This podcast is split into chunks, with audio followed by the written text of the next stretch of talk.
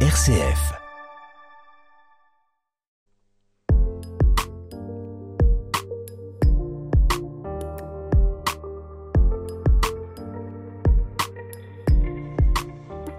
Vivement la retraite. Qui n'a pas prononcé cette phrase à la volée avec cette envie d'être délié de tout et de pouvoir euh, profiter librement de son temps? Pourtant pas toujours facile d'accepter de vieillir, à la fois d'en prendre conscience et de voir le regard des autres qui change, qui se fait à la fois plus protecteur ou encore plus inquiet. Comment accepter de bien vieillir justement? Bah, C'est la question que nous nous posons avec le père Jean-François Noël euh, pour cette première émission consacrée à ce thème.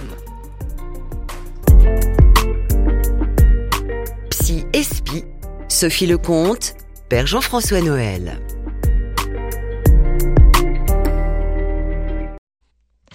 Bonjour Père Jean-François Noël. Bonjour Sophie. Alors merci d'être avec nous aujourd'hui pour entamer euh, ce nouveau cycle d'émissions où l'on se demande comment accepter euh, de vieillir.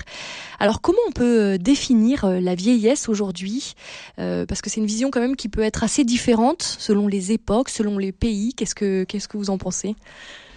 Euh, bah vous me prenez un peu de cours, mais je vais essayer de répondre. Bah alors, j'avais une question qui est un peu moins délicate, mais j'y vais directement. Selon vous, à quel âge on est vieux? Allez, hop, on ah y bah va, voilà. on Ah bah, commence euh, directement. en fait, c'est plus Voilà. facile. euh, Enfin, par exemple, euh, c'est vrai que moi, je- en, en quittant mes, mes, mes différentes responsabilités pastorales, je me suis aperçu bah, que oui, j'avais pris un coup de vieux. Euh, voilà, je me cache pas, je suis né en 56, donc ça se calcule vite. Euh, et que euh, j'avais pas du tout, contrairement à ce que j'avais pensé, j'avais pas du tout, j'avais mal anticipé euh, de ce que serait une année. euh, bon, je vais reprendre. Quand vous dites, quand vous dites j'ai pris un coup de vieux, c'est-à-dire que vous êtes euh, vu tout d'un coup, D'un coup, euh, oui, je me suis vu, ouais, je me suis vu vieillir. Enfin, je me suis senti euh, euh, parce que en responsabilité, parce que quelques euh, quelques souffrances physiques, euh, euh, et puis surtout, euh, j'ai un peu sorti un peu hors du cadre euh, du fonctionnement dans lequel j'étais, donc et dont je pensais un peu, ah, mais beaucoup de gens le pensent, ça, je pensais un peu naïvement qu'il durerait quoi et que au fond euh, la vieillesse, enfin la, retraite, parce que c'est plutôt la retraite là, euh, ne serait qu'un allègement de mes activités. Pas du tout, c'est un changement euh, intérieur euh, plus profond que j'avais imaginé. D'ailleurs, je suis pas le seul à, je suis pas le seul à le dire ni à le penser euh, que la négociation, le négo- enfin bon, je parle de retraite parce que c'est peut-être un des éléments de la vieille, avant la vieillesse au fond. Vous parlez de retraite justement, un prêtre, c'est à la retraite? Bah, en fait, nous, on n'a pas, pour le coup, là, c'est le bon moment, mais on, notre retraite, nous, c'est 75, donc c'est vraiment quand on n'en pourra plus du tout. Euh, tant qu'on peut, on continue à avoir des fonctions Donc vous n'êtes pas dans les manifestations là? Non. Euh, donc c'est 75 ans, oui. Euh, ceci dit, c'est vrai que je j'avais pas mesuré à quel point ma vitalité psychique et physique était liée à mon activité. Et qu'ayant une activité différente, voire euh, ralentie, ou différente en tout cas, oui, euh, ralentie, ou en tout cas diminuée, euh, je me suis un peu perdu. Euh, J'ai eu un moment, à me, enfin, je mets un moment à me retrouver. Vous avez pris conscience que vous Bah, je sais pas, j'étais dans, vieillissiez un, dans une forme d'élan. C'est toujours pareil, hein, c'est la place de l'interrogation par rapport à sa vie. Je sais que je suis bien placé parce que j'en parle régulièrement sur cette antenne, avec joie d'ailleurs. Et ben, vous voyez, les cordonniers sont pas les plus mal chaussés, sont pas les mieux chaussés, euh, et que j'étais, je m'étais un peu dispensé de m'interroger sur euh, euh, qui es-tu, qui es-tu en dehors de ce que tu fais? Et ça vient forcément, ça vient forcément ouais, c'est lié à l'âge la retraite, avançant. à l'âge. Vous vous étiez jamais posé cette question avant Si, mais je pensais que je, fort de ma foi et de ma vocation, je serais au-dessus de ça. Eh ben non, pas du tout. Alors là, vous parlez de choses de- dont vous avez pris conscience, mais est-ce que le regard des autres, vous l'avez vu changer ou pas du tout? Alors, ça c'est intéressant. Euh, après, vous vérifiez que euh, que le regard des autres. Après, vous vous apercevez comment vous avez vu les autres vieillir.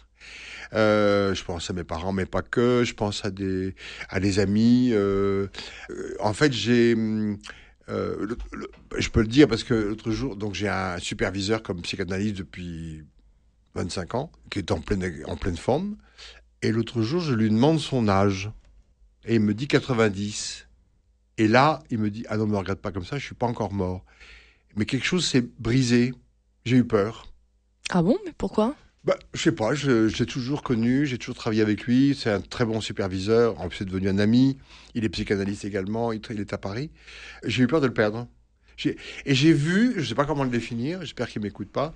euh, j'ai vu, euh, euh, j'ai vu sur son visage que d'ailleurs c'est un bel homme et il a une, belle allure et une belle prestance. Et il fait pas du 90, bah, mais il les a. J'ai vu, j'ai cru deviner un, un certain masque de la vieillesse. Mais uniquement parce qu'il vous a dit votre- son âge. Oui, avant j'y avais pas pensé. Je- je- Parce que vous vous rendez compte quand même que c'est une question de chiffres. Euh, il vous a balancé un chiffre Ah comme bah ça, ça oui. vous a fait peur. Ah bah oui, 90, c'est pour moi c'est. Oui, mais vous l'aviez pas, vous en aviez pas pris conscience avant, donc c'est étonnant, je non m'étais pas. De fait, euh, je m'étais pas formulé comme ça. Ouais.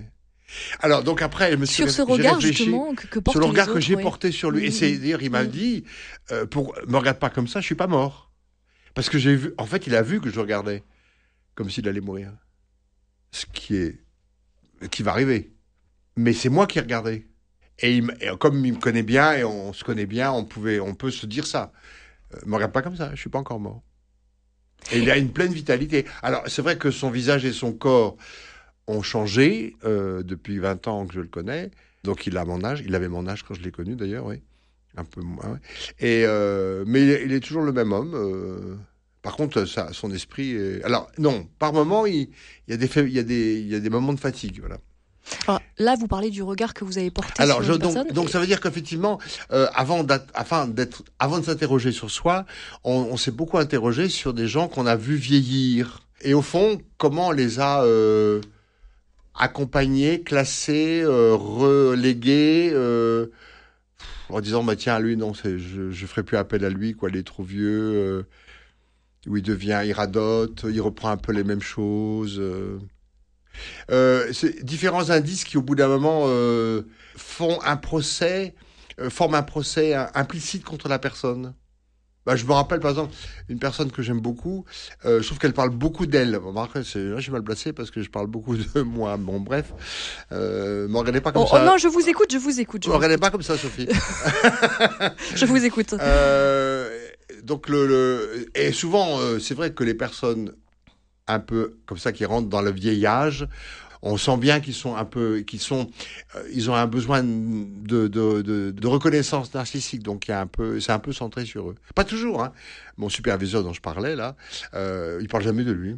Il est très très très libre par rapport à lui. Il n'est pas du tout centré. Il n'est pas en plainte.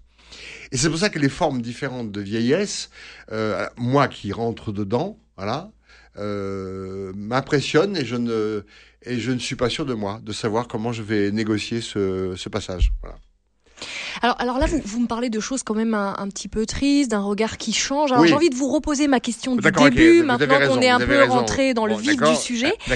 Comment on peut définir la vieillesse aujourd'hui? Parce que bon, ça m'a l'air aussi assez différent selon les époques et les pays. Par exemple, bon, en Occident, on n'a pas toujours une très belle euh, vision de la vieillesse. On voit ça comme quelque chose, euh, une fin, une finitude. Enfin, il y a, il y a beaucoup, tout un univers assez négatif autour de ça, alors que dans d'autres pays, c'est synonyme de sagesse. En Orient, le sage, celui qui sait, celui à qui on se remet pour. euh, euh, pour prendre des décisions, qu'est-ce que qu'est-ce que vous en pensez? Oui, non, mais c'est vrai que l'Occident, c'est pas, c'est pas scoop ce que je, que je veux dire, que l'Occident a eu peur et de la maladie, et de la vieillesse, et de la mort. Euh, c'est, bien clair, et que celui qui n'est pas performant euh, et, sans, et quitte assez rapidement euh, le flot des, des acteurs de la société. C'est triste que vous dites, hein, celui qui n'est pas performant. D'accord, celui qui n'est pas performant, mais celui qui, Ben, a, des fait, co- je suis dans- qui a des connaissances aussi. Oui, oui, alors je sais bien, mais il y a de fait, comme je le disais à l'instant, et je le dis positivement, euh, ce superviseur, et j'en connais d'autres sur le plan intellectuel, qui restent extrêmement, non pas performants, mais profonds, et dont on, quand, quand ils parlent ou quand ils communiquent, quand ils enseignent, euh, euh, on voit bien que c'est des fruits, euh, des magnifiques fruits de, de la vieillesse en tant que telle qu'on peut récolter quand on les côtoie. Donc, pour le dire positivement, euh, j'entends aussi euh, le beau côté de la fructification, euh, de la fructification. Alors évidemment, moi, je fréquente plutôt des intellectuels, disons, que, mais pas que. Il me manque parce que de fait, j'ai pas de grands-parents, donc il me manque une expérience. Voilà, j'ai une expérience de grands-parents que j'aurais bien voulu maintenant, peut-être tellement, ça me manque maintenant. Euh, savoir, euh, c'est intéressant pour un enfant ou, un, ou même un adolescent d'avoir non seulement ses parents, mais des grands-parents et de voir bah, les, d'approcher sans crainte le vieillissement comme une chose qui s'inscrit dans la vie naturelle. Voilà. Et donc, euh, alors peut-être que pour ça que je suis plus impressionné parce que j'ai pas eu d'expérience enfant par rapport à ça. Mais là, pourquoi je suis en train de parler de moi euh, Mais parce que de fait, euh, moi, je l'aborde là comme comme une chose nouvelle, une chose un peu inédite. Qui vous inquiète? Bah, disons qu'en ce moment, oui. Je pense que ça va s'arrêter parce que je suis en train de l'interroger. C'est peut-être pour ça que on a choisi ce sujet. mais je m'étais pas. Il y a des choses qui me, que auxquelles j'avais pas, que je pensais pas qu'elle me bousculerait tant. Alors c'est vrai que dans cette émission, on aime bien faire des références à la Bible. Est-ce qu'il y a des figures euh, de vieillards bibliques qui vous touchent plus que d'autres ah bah alors... alors dites-moi. Bah, C'est-à-dire que, par exemple, pour prendre Abraham, qui est quand même le vieillard par excellence, mais pas que, euh, c'est celui à qui, au fond, euh, euh, qui avait un désir, un idéal profond d'avoir un enfant, et qui a failli ne pas l'avoir du tout, puisqu'il en a d'ailleurs, il en a eu d'abord un avec une servante, puis ensuite un autre de sa femme, euh, qui avait perdu ce que ce qu'ont les femmes, donc il l'a eu très tardivement, et en plus Dieu lui demande de le sacrifier. Donc on a là vraiment un, ensemble d'un vieillard euh, qui ultimement donne du fruit. Alors, c'est bien que la Bible ne cesse de rabâcher cette phrase et l'homme rassasié de jour. Mais enfin, beaucoup euh, dans la Bible aussi meurent euh, de façon brutale, accidentelle, guerrière ou autre. Ou, euh, voilà. donc, les fins de vie sont, ils sont pas tous rassasiés de jour. Isaac, oui, il va être rassasié de jour, mais il va se tromper en bénissant un fils à la place de l'autre, Jacob à la place d'Ésaü. donc, dans la Bible, il y a et puis on sait rien. Alors, alors, autre étonnement c'est qu'il n'y a pas beaucoup, sauf Siméon et Anne dans l'Évangile, mais il n'y a pas d'autres vieillards dans l'entourage de Jésus. Euh, on les trouve, euh, bon, c'est une, l'Évangile est un instantané de sur trois ans, donc euh, ils ont, ils ont l'âge de, enfin, les apôtres, les futurs apôtres ont l'âge de Jésus, sauf sa mère et quelques femmes, mais en fait, on ne sait rien de la suite. On sait rien. Alors, on a quelques...